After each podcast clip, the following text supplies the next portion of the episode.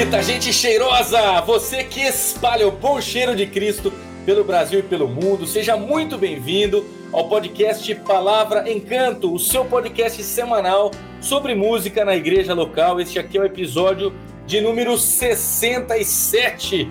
Olha que bacana, hein? Nós investimos 61 episódios para refletirmos acerca do termo adoração dentro das quatro linhas da Bíblia, desvinculando sempre que possível a adoração de música, né? Música tem a ver, faz parte, é uma expressão de adoração, mas adoração é muito mais do que música. Você quer saber mais sobre isso? Tem 61 episódios ali para trás. E nos últimos cinco, esse é o sexto, nós estamos na segunda temporada. Nossa proposta é conversar aqui semanalmente sobre música cristã e apresentar eh, alternativas de bom repertório para o uso no culto cristão e também, por que não dizer, no culto devocional, individual do cristão. Pois bem, meu nome é Rodolfo, eu sou anfitrião por aqui e tenho hoje mais uma vez a imensa alegria de contar com a presença de Carlos Neto, pastor, teólogo, professor de filosofia, grande mestre das escrituras. Seja muito bem-vindo, Carlos! Oi, Rodolfo, muito obrigado. Obrigado pela receptiva tão calorosa como sempre. E olha, é um prazer, uma alegria estar aqui com vocês. Já compartilhei com vocês em outra ocasião que eu acredito demais nesse trabalho, então poder participar é realmente um privilégio para mim, viu? Muito obrigado pelo convite e claro, né, deixa eu cumprimentar aqui todos os ouvintes também do Palavra Encanto. Que Deus abençoe a todos. Amém. Tá vendo? O pastor já manda a benção pros irmãos. É isso que é bom ter pastor perto. Ei, gente, olha só. Nós vamos já direto, sem mais delongas, para a primeira parte, o primeiro bloco aqui do nosso podcast. Neste bloco, nós temos a proposta de apresentar uma canção congregacional que tenha um bom embasamento bíblico, que seja, na sua estética, cantável em conjunto. Para quê? Para ajudar você que tem a responsabilidade de escolher repertório para o culto cristão a ter boas alternativas que não sejam necessariamente aquelas conhecidas do grande público, né? Então tem muita música boa, tem muita música disponível por aí e aqui nós garimpamos para você. Vamos lá, a música de hoje é a canção Até Aqui da comunidade da Vila, uma canção interpretada pelo Paulo Nazaré, ele que é um baita de um compositor, se você quer encontrar fonte de bom repertório, pode ir de olhos fechados ouvir as canções do Paulo Nazaré, da comunidade da Vila, e hoje a gente vai conversar sobre a canção Até Aqui. Carlos Neto, o que te chama atenção numa primeira ouvida, numa primeira olhada nesta linda canção Até Aqui? Eu gostei bastante dessa música. Para começar, por um motivo que parece simples, mas talvez não seja tão simples assim, que é o uso da primeira pessoa do plural na música toda, né? Dá para perceber desde, desde o começo, é uma música congregacional, né? Uma música que não está sendo cantada por mim, mas está sendo cantada por nós. Então, várias vezes os verbos estão na primeira pessoa do plural, né? A tua mão nos conduziu, por tua graça vamos hoje prosseguir e assim por diante. Bom, eu acho Rodolfo, que a gente precisa prezar, especialmente pensando em música no culto, prezar esse tipo de letra. Por um motivo. O culto é uma assembleia solene. Né? Essa é uma linguagem, inclusive, que é bem usada, especialmente no Antigo Testamento, para falar sobre o culto. Assembleia solene. Olha, por exemplo, é, Joel 1,14. Promulgai um santo jejum, convocai uma assembleia solene. Olha o culto aparecendo como a ideia de uma santa convocação e de uma assembleia solene. Congregai todos os anciãos, todos os moradores desta terra para a casa do Senhor. Então veja, é uma experiência plural, uma experiência coletiva, a experiência do culto cristão, né? Quando a gente fala de assembleia, a ideia é de ajuntamento, de reunião, é, de congregação, de encontro, de agrupamento de pessoas. E já que a gente está falando aqui de música no culto, e o culto é uma assembleia solene, então tá aí um, um primeiro destaque legal. Se o culto é uma assembleia, então a gente poderia, pode priorizar essa imagem de mim no meio de outros. Porque o louvor, inclusive, é bonito justamente por causa disso, né, gente? O louvor é um aglutinador de gerações.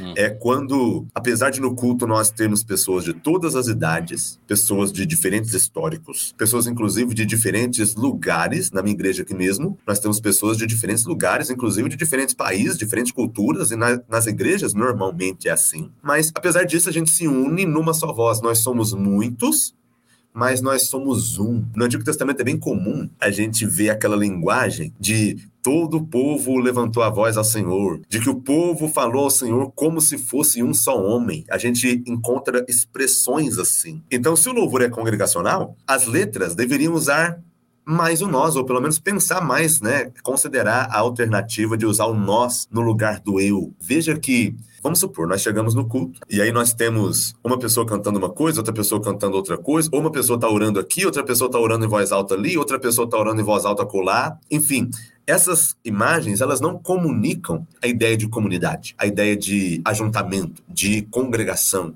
de assembleia. Porque, embora estejam, estejam todos reunidos no mesmo lugar, não parece que eles estejam unidos naquilo que estão fazendo. É diferente, união de reunião. Agora, quando nós estamos todos declarando de uma só vez a mesma coisa, então isso transmite uma imagem muito bonita, né? De eu e de nós. Uma imagem de unidade e uma imagem de pluralidade ao mesmo tempo. E se eu posso dar um, uma palavrinha sobre isso, isso significa, gente, só para deixar a dica aqui, uma coisa muito importante, uma doutrina muito importante bíblica, que é a doutrina da Trindade. Deus é assim.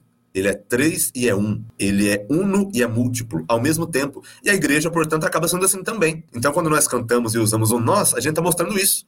Essa unidade na diversidade, na pluralidade, esse múltiplo, mas esse um. E aí a gente consegue, de certa maneira, é, através do louvor, chegar mais perto do significado da igreja, do culto como uma assembleia solene, quando a gente canta esse nós assim, Rodolfo. Que legal, cara. E que bacana você tocar nesse ponto, porque curiosamente no último episódio, este foi um aspecto que eu, Thiago Grulli Nando Paduan percebemos naquela canção e a gente também gastou um tempinho para conversar sobre isso, mas sob uma outra perspectiva, tentando entender, valorizando nós, mas entender o porquê o nós está cada vez mais raro nas canções atuais, né? nas canções hum. mais modernas. Né? A gente tinha muito mais nós antigamente e aparentemente nós temos um repertório cada vez mais intimista, introspectivo. E o Brulha e o Nando fizeram algumas considerações muito interessantes que eu convido você a visitar o episódio anterior e a participar dessa conversa ali. Mas que bacana, porque a ênfase no, na última linha é a mesma. O valor e a importância da igreja, da comunidade, cantar em primeira pessoa do plural. Nossa. Até aqui a tua mão nos conduziu e assim será continuamente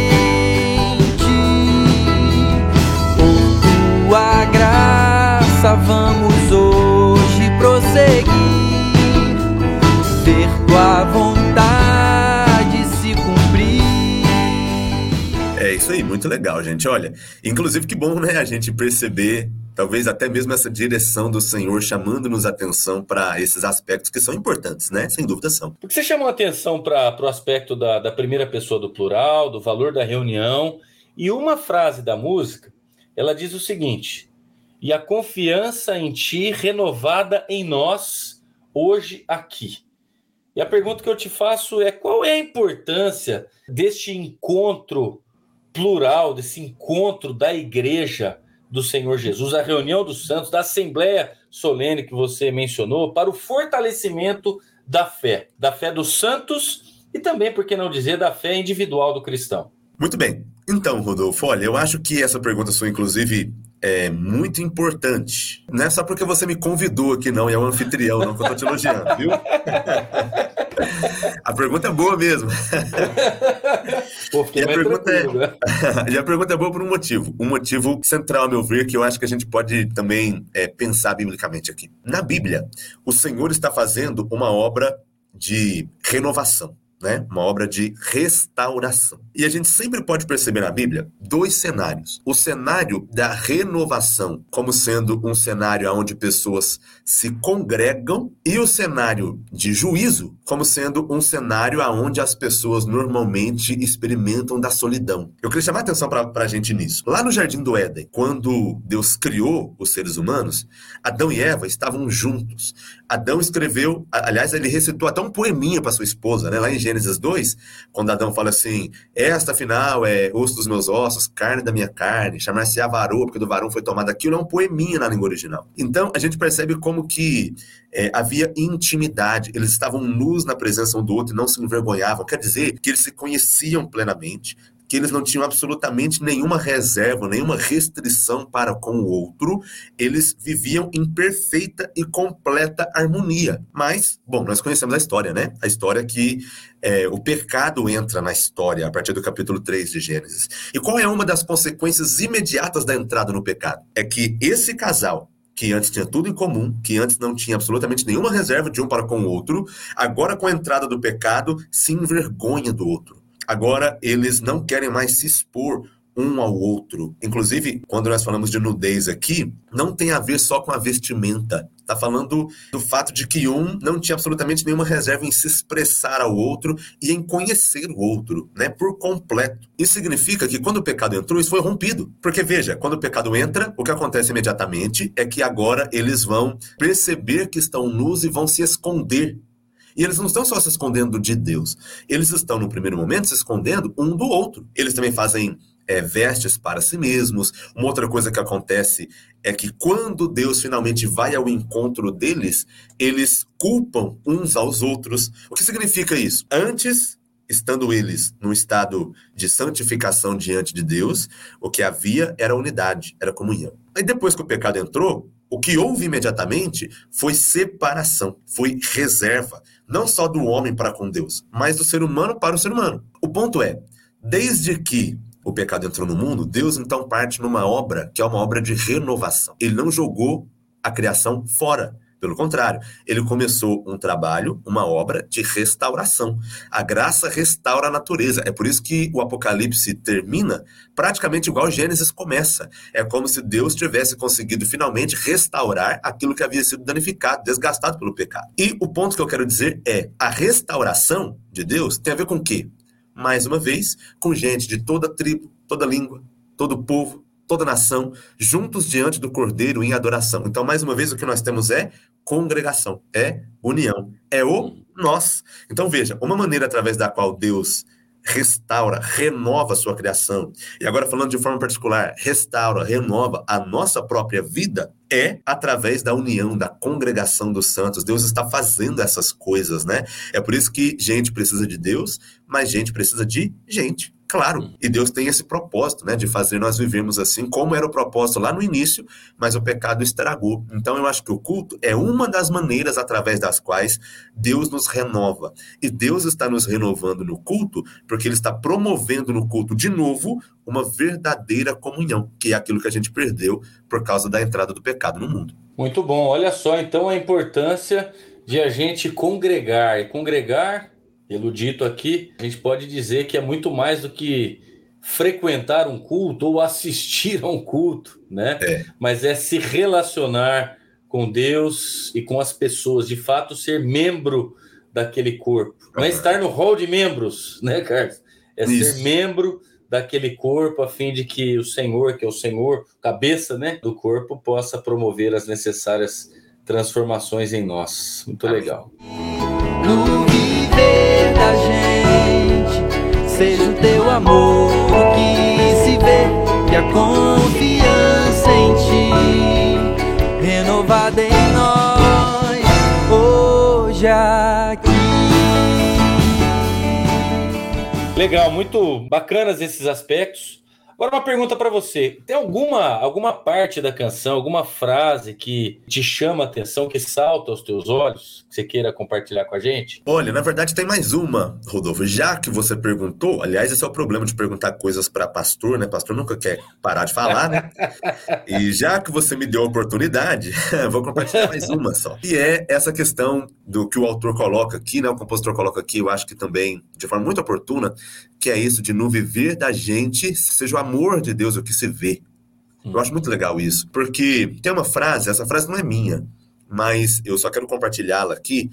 Alguém que eu não sei quem me disse o seguinte, ou disse o seguinte: a proclamação cristã pode tornar o evangelho audível, mas cristãos vivendo juntos numa congregação local pode tornar o evangelho visível. Eu acho isso muito legal. É como se ele estivesse dizendo assim: olha, o evangelismo é o evangelho chegando aos ouvidos, mas a igreja vivendo em comunhão é o evangelho diante dos olhos. A igreja é o evangelho tornado visível. Isso mostra para a gente como que, de fato, essa preocupação, essa oração que é feita aqui na forma de, de uma música, é uma oração muito legítima e também totalmente bíblica, né? Porque quando o povo de Deus anda em comunhão, anda em amor. No fim das contas, é o próprio amor de Cristo que é demonstrado através desta vivência, né? Através desta convivência. Foi Jesus que disse isso lá em é, João capítulo 13. Nisto conhecerão que sois meus discípulos, se vocês pregarem bem. Não. se vocês forem muito envolvidos com política. Não. É, se vocês uh, se vestirem usando terno e gravata, né? É, não.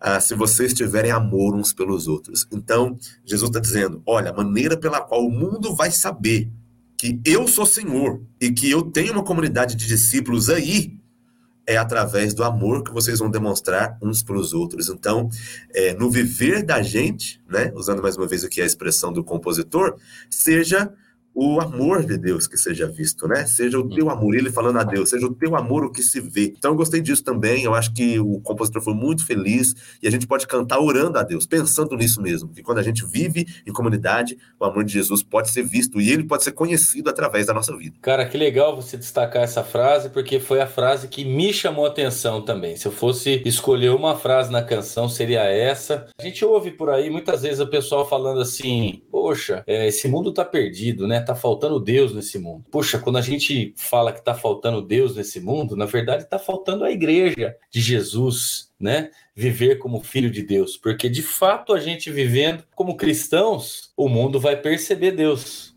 Uhum. Não é? É a gente que tem esse, essa oportunidade, esse privilégio de exercer o ministério da, da reconciliação, né? De aproximar as pessoas de Deus através da forma como a gente vive. Eu Amém. gostei dessa, dessa frase por isso e por uma outra razão. Gosto de canções que têm a impressão digital de quem canta. O desejo pessoal, né, e nesse caso comunitário, de que é muito mais do que apenas o que é belo também, uma declaração de amor ou palavras de louvor, de exaltação, mas é o desejo de exaltar com a vida, né? Para que o evangelho seja não só audível através da canção, nesse caso, mas também visível, né? Através da, da nossa vida. Cara, sabe uma outra coisa que me chamou a atenção na música? Ah. O autor, de maneira também muito feliz, ele olha para trás. Então ele começa até aqui a tua mão nos conduziu. Uhum. Né? Então ele olha para trás naquela perspectiva de trazer a memória o que o que dá esperança, né? o que fortalece a nossa esperança. Ela claramente é uma música cantada no hoje, com o pé fincado hoje, a confiança sendo renovada hoje, a disposição de prosseguir hoje, mas olhando para frente, né? Prosseguir. E assim será continuamente, é uma outra expressão que o autor usa na canção. Eu achei muito legal a ideia de ter passado, presente e futuro numa perspectiva de peregrino. Legal, de fato muito bom. Isso inclusive lembra, por exemplo, alguns textos, inclusive bíblicos, né? Por exemplo, o momento da ceia do Senhor. É o momento em que normalmente a gente olha para trás, porque a gente faz em memória de mim, Jesus disse, né? A gente olha é, para o presente momento, evidentemente, né? Porque nós estamos ali compartilhando esse momento com os irmãos, mas a gente também olha para frente, porque Jesus diz até que ele venha. Então, o cristão é isso, né? Ele reconhece a, o agir de Deus no passado, mas ele está indo a algum lugar. E no presente momento, alguém disse uma frase muito interessante também, também não é minha, viu? Estou aqui só plagiando, pessoal. mas É, alguém disse, eu ouvi isso em algum lugar e me marcou, que a fé é isso. É algo nos dito no passado sobre o futuro que muda o nosso presente. Não é assim? Então, Bom, bem legal também. Que legal, que legal. Quanta coisa boa, quanta riqueza a gente encontra nessa canção até aqui. E para a gente encerrar essa, essa primeira parte do podcast, Carlos Neto, uma mensagem inspirativa, devocional a partir do conteúdo dessa linda canção. O que, que você diria para a gente? Muito bem. Bom, eu queria, Rodolfo, então, tentar unir um pouco essas ideias todas e pensar em como, de fato, o nós é importante e de como Deus está nos renovando e de como nós estamos envolvidos num processo maior de Deus, né? Como você acabou de mencionar, por exemplo, o passado, o presente e o futuro, e nós dentro desse processo maior que tem sido realizado pelo Senhor. E eu queria pensar nisso, gente. Nós somos mais seres humanos quando nós somos voltados, em primeiro lugar, para Deus e, consequentemente, em segundo lugar, para o nosso semelhante que também é criado à imagem de Deus. A gente pode perceber, ou pelo menos inferir na Bíblia, a necessidade de companhia que há entre os seres humanos. Né? O Rodolfo já falou um pouquinho disso, quando ele falou, por exemplo, da, é, da congregação. Eu comentei um pouco sobre Gênesis 1 e 2 lá no começo, e quando a gente lê Gênesis 1 e 2, a gente percebe que essa relação homem mulher, essa relação seres humanos, tem implicações para a nossa vida como um todo. O ser humano não é só incompleto sem Deus, claro, mas ele também é incompleto sem o outro. Né? O homem é incompleto sem a mulher, a mulher é incompleta sem o homem, mas também o homem é incompleto sem outros homens e a mulher é incompleta sem outras mulheres. A ideia aqui é que tanto homens quanto mulheres não podem alcançar a verdadeira humanidade em isolamento. E eu queria dizer isso para você, querido ouvinte, você que está aí com a gente. Você precisa da companhia e do estímulo de outros. Todos nós somos seres sociais. Né?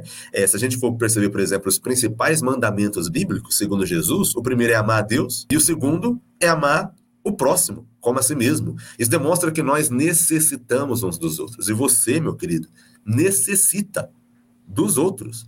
É, nós não somos, não podemos ser verdadeiramente humanos separados dos outros. Nós enriquecemos uns aos outros. Né? Isso é verdadeiro, inclusive no sentido coletivo. Nós somos enriquecidos pelas pessoas de outras raças, de várias origens, de diversos níveis, de diversos tipos de educação, de diferentes vocações, de diferentes profissões, além das nossas próprias. A nossa relação com outras pessoas significa que nós eu, você, nós não deveríamos, por exemplo, ver os nossos dons, nossos talentos, só como uma avenida para a própria realização pessoal, mas como um meio através do qual nós podemos também enriquecer a vida de outros. Significa que nós deveríamos estar prontos para é, ajudar os outros, para curar suas feridas, para suprir suas necessidades, para levar seus fardos, para compartilhar suas alegrias. Vocês já perceberam? Quando a gente compartilha alegria, ela se multiplica mas quando a gente compartilha a tristeza, ela diminui. Na matemática não faz sentido, mas é. isso é verdade quando nós estamos vivendo em comunidade.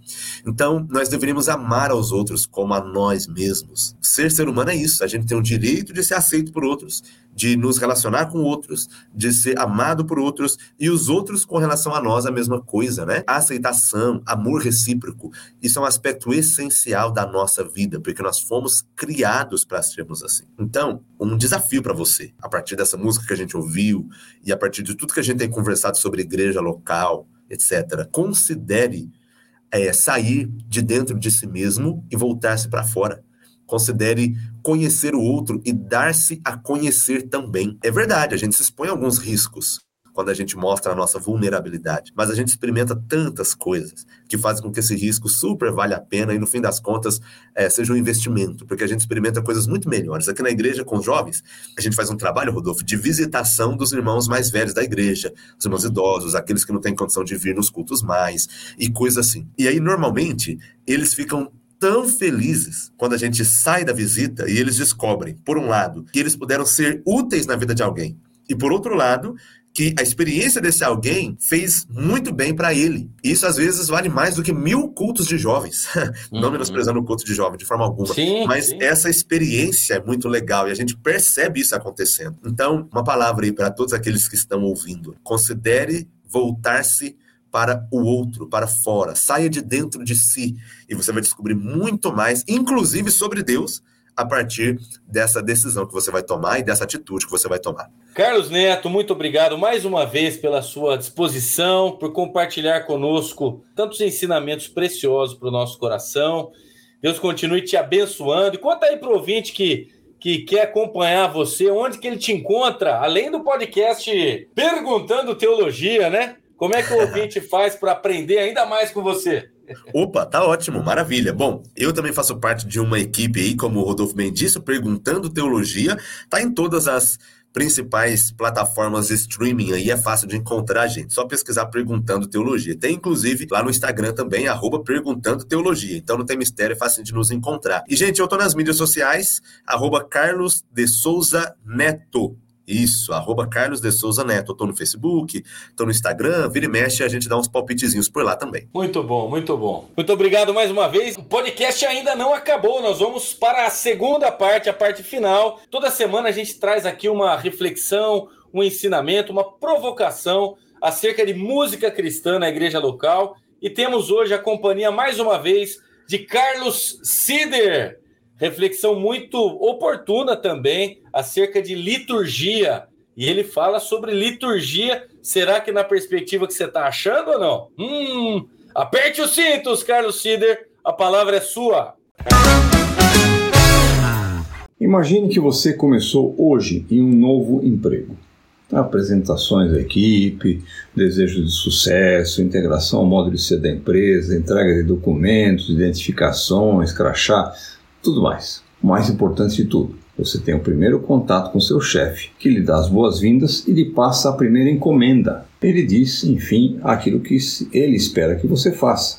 Bom, a vida segue, passa algum tempo e já é hora de você encontrar seu chefe. E você começa na seguinte conversa: Ô oh, chefinho querido, quero que o senhor saiba o quão orgulhoso eu estou de entregar essa equipe, essa empresa. É o meu sonho profissional. Trabalhar sob sua batuta, sobre, sob sua orientação, é algo especial. Quero que o senhor saiba disso. Bom, o chefe, emocionado, até agradece, mas lhe pergunta: oh, como é que anda o trabalho que eu lhe pedi para fazer? E você? Ora, amado mestre, Ainda não tive tempo nem de começar, sabe como é? Treinamentos, integrações. Ainda estou por me acostumar ao ritmo da empresa. E passam semanas e você volta ao chefe, repete a bajulação, o puxa-saquismo e até carrega mais ainda na emoção. Mas ao ser perguntado sobre o trabalho que lhe foi pedido, mais uma vez enrola, porque pouco ou nada está feito e outro tempo se passa e você segue repetindo o mesmo procedimento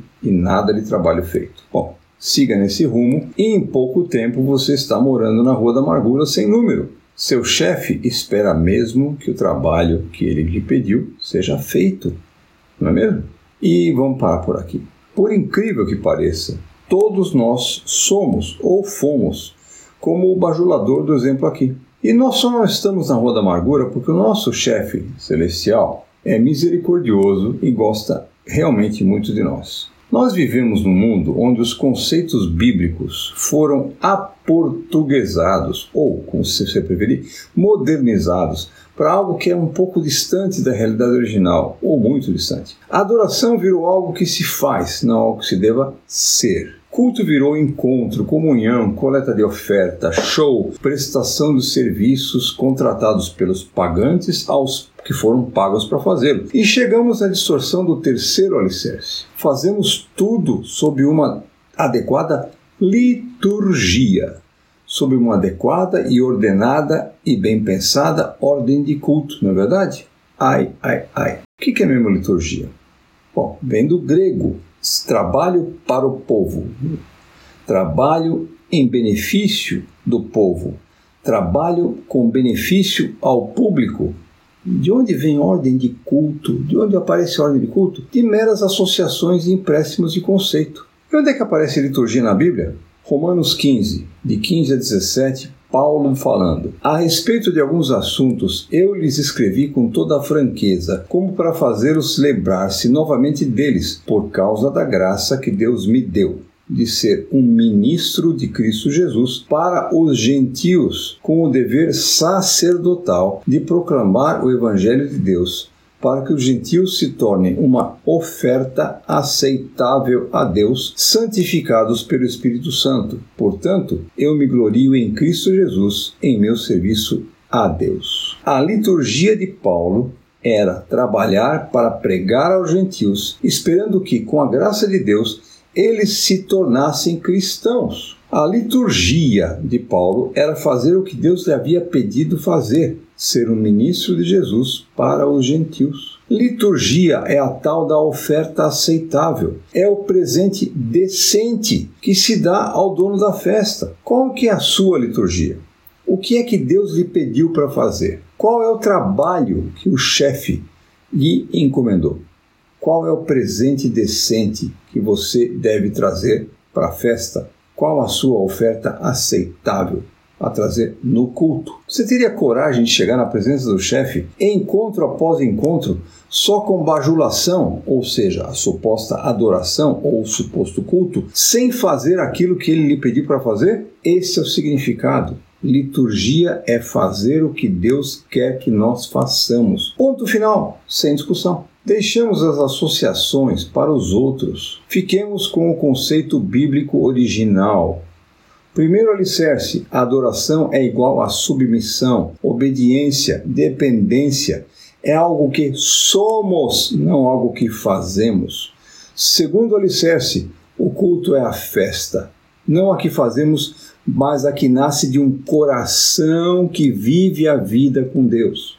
E o terceiro alicerce, liturgia do nosso culto. O nosso culto racional é fazer o que ele nos pediu para fazer. Muito obrigado, Carlos Sider, por compartilhar mais uma vez reflexões tão preciosas para a vida da igreja, para a vida de cada um de nós, como quem se propõe a servir no ambiente de música na igreja local. Uh, se você quiser também acompanhar as reflexões e tudo que o Carlos Sider propõe, vai lá no canal dele no YouTube, Carlos Espaço Sider, S-I-D-E-R, tá joia? Ponto final no podcast Palavra Encanto de hoje. Compartilhe esse conteúdo com mais gente aí da sua igreja, com o pessoal da música. Estimule o pessoal a refletir biblicamente acerca do conteúdo musical e também a olhar com olhos críticos, não o ministério em si, mas a sua própria atuação no ministério, a fim de que o Senhor seja cada vez mais glorificado através das nossas vidas. Que legal é ter a sua companhia. Se Deus permitir, na próxima semana estaremos juntos. Mais uma vez, um grande abraço! Fonte de sabedoria, manancial de delícias, porto seguro para vir.